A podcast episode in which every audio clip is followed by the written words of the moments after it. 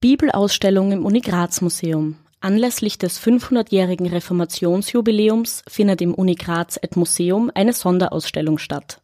Der Titel lautet Bist du Bibel? weil die Besucherinnen und Besucher an einer Station ankreuzen können, ob sie bibelfest, bibelgläubig, bibelinteressiert oder ähnliches sind. Was mit Diversität und Kanonizität unterschiedlicher Bibeln gemeint ist, erklärt die Kuratorin Universitätsprofessor Dr. Irmtraut Fischer, Leiterin des Instituts für alttestamentliche Bibelwissenschaft. Diese Ausstellung ist eine gewisse Mischung von Information. Was ist überhaupt Bibel? Was steht in der Bibel? In welcher Bibel? In welcher Übersetzung? In welcher Form der Bibel?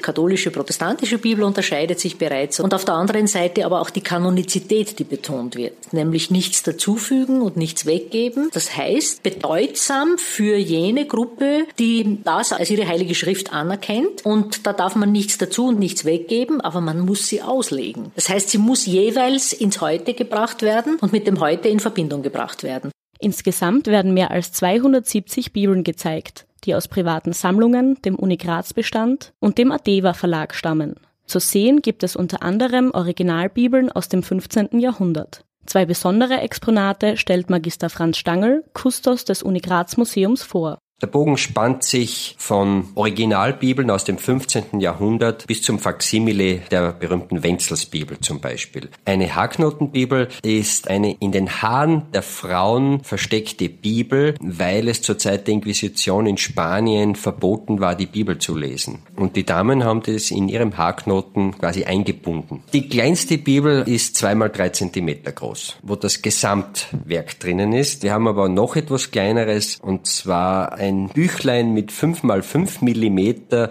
wo siebenmal das Vaterunser drinnen ist in einer jeweils anderen Sprache.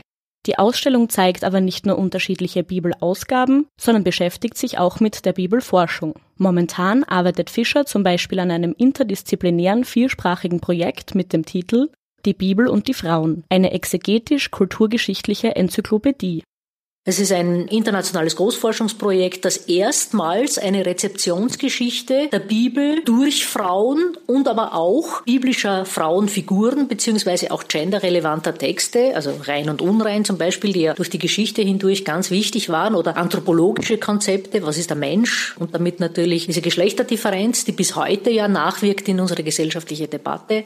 Schildert Fischer. Im Rahmen dazu findet von 8. bis 10. Juni ein Forschungskolloquium an der Uni Graz statt, wo der Band über Prophetie vorbereitet wird. Alle Interessierten sind nicht nur in die Ausstellung eingeladen, sondern auch an diesem internationalen Kongress teilzunehmen. Für das Webradio der Grazer Universitäten Valerie Therese Taus.